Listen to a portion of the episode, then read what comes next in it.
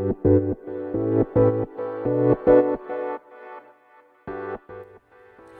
科行きの10分間始まります。こんにちは石川です。東京は冷たい雨が降ってます。えー、昨日は夜家族で焼き鳥を食べに行きました。で食べてると僕ら個室だったんですけどえ、っとご主人が来られてえ、っとねある格闘技の道場の、え指導者といいますか若手の方お二人があのに僕がいるっていうふうに言ったらね挨拶したい。ってあの言ってね言ってくれてるんだけどどうしますか？とかって言われたんで「ああぜひ」って言ってあのお会いしてあのちょっとお話ししましたね。その方々は昔少し絡みがあったんですけどそんなに僕とはね絡みなかったんですけどわざわざそのご挨拶に、ね、あのてくれて、えー、嬉しかったですね。でそこのね先生はすごくねやっぱ挨拶にうるさい人だったんですよね。だからあ先生がそういうふうに言ってんのかなと思いましたね。で今日は僕はエニタイムフィットネスでトレーニングをしてで少し仕事をしました今仕事は結構ねこう内装のこととかいろいろ考えることがあるんですよね。道場の内装エアコンをねもう変えるんですけど業務用のね見積もり100万超えてましたね。うん。今月のクレジットカード請求ももう見た瞬間に気を失いましたね。なかなか金がかかりますね生きていくだけで。ではレターに参ります。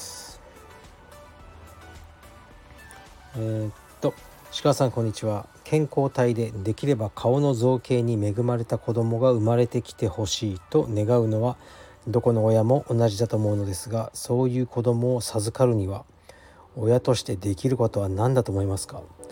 はい。ありがとうございます。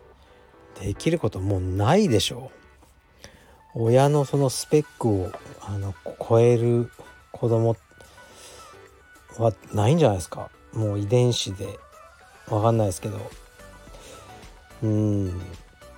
まあ僕の場合はあの、まあ、自分の息子は運動能力が高ければいいなとか思ってますけどもこれもよく分かんないですしうーん。まあ僕に似てね多分背とか低くなるんでしょうね。だからバスケットボールやりたいとか言い出したらまあやめとけよとかね、そういうこと考えますけど。うん、別にその顔の造形いいんじゃないですか、まあ、もちろんいい方がいいでしょうけど確かハーバードかなんかの研究してましたよね。もうあのすごくあの大人数を長い時間リサーチしてその幸せとは何かっていうあのリサーチだったんですけど確かねその20代30代とかまではやっぱルックスの良さというのがね結構ねあの幸せにつながるんですよね。やっぱルックスがいいサラリーマンというかセールスマンほどねセールスのあの成績もいいとか出てますしいわゆるこう社長とか経営者っていうのは、まあ、ルックスがいい方の人が多いとされてますね。やっぱ人はねやっぱ弱いのでルックスに。でもだんだんその比率が下がってきて40代以降50代60代70代になると幸せのどんな人が自分の生活を幸せと感じてるかっていうともうねルックスとかじゃなくていかに友達が多いか助けてくれる人が多いかが大事だと。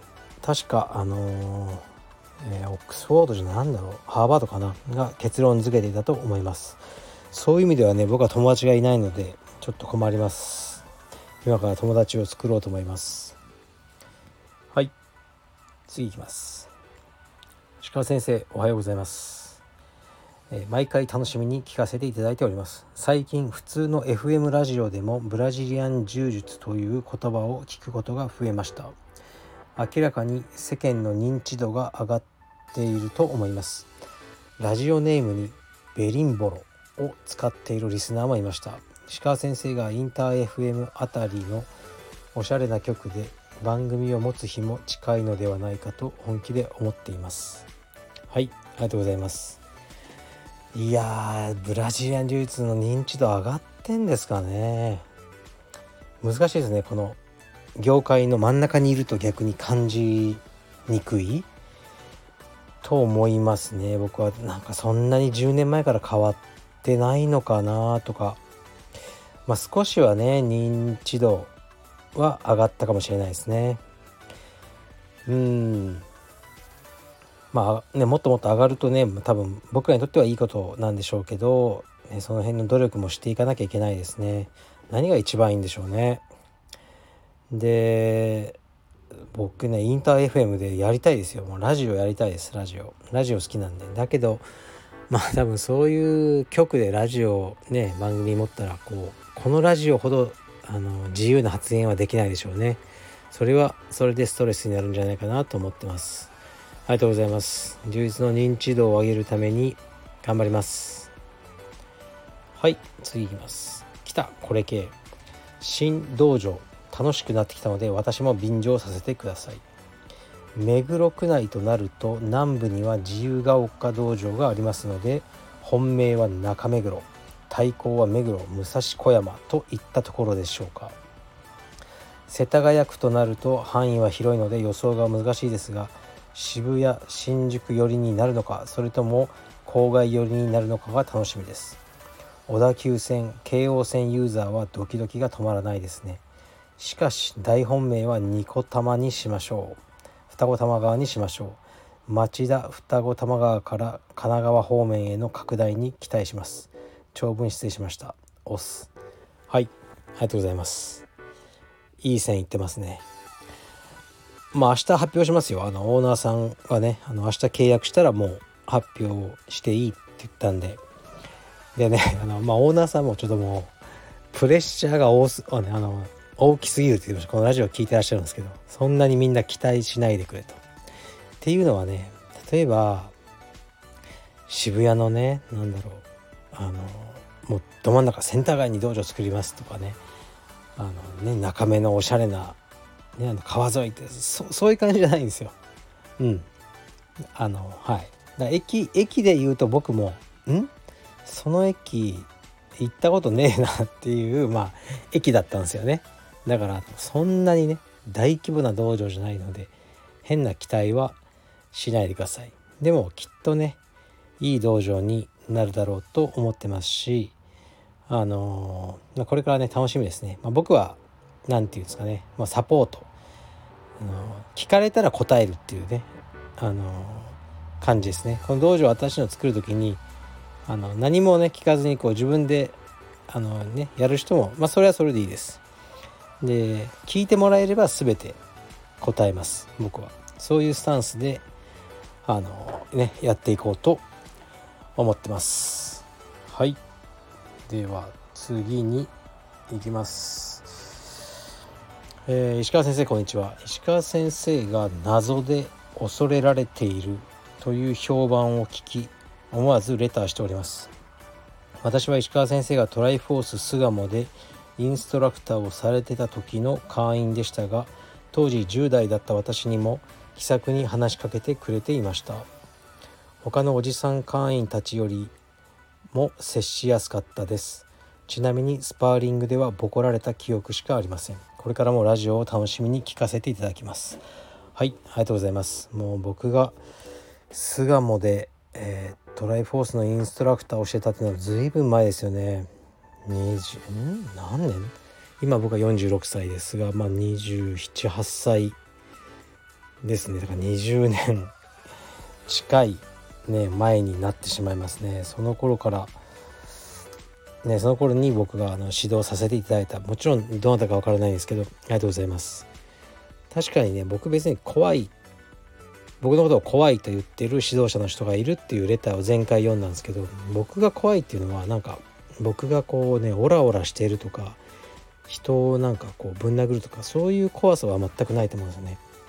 多分ね道場主の方はなんか僕が怖いのはうーんなんか言っちゃうからでしょうね。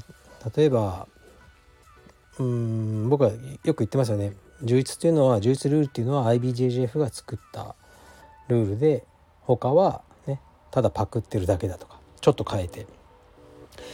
とかそれであとかね。そっちのあの連盟に肩入れしてる先生はねやっぱうっとか思ってたりとかまあ同情生あのなんだろう。充実の先生の多くが奥さんは元あのね会員さんの女性だとかねあの会員さんの女性にね手を出したことがない先生っていうのは僕の中ではほとんど知らないとかそういうことを言うからまずいっていうのがあるんじゃないですかね。とかねスタッフにあの無給でね働かしてる先生がいるとかそういうことを言うんでこう耳が痛いちょっと触れられたくないっていうのはあるかもしれないですね。そういう意味の怖いなんじゃなかろうかと思います。はい、あの乱暴なことは僕はしないですね。というわけでレターはそんなもんですね。